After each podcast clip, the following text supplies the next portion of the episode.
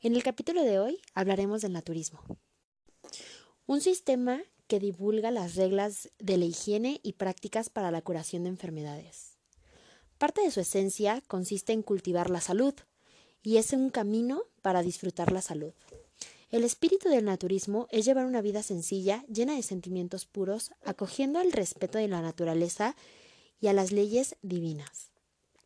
El naturismo considera el vino, la cerveza, el café, la sal, el tabaco, la carne, el pescado, el azúcar y alimentos desvitalizados como elementos tóxicos, nocivos e impropios para el hombre, que es frugívoro por naturaleza.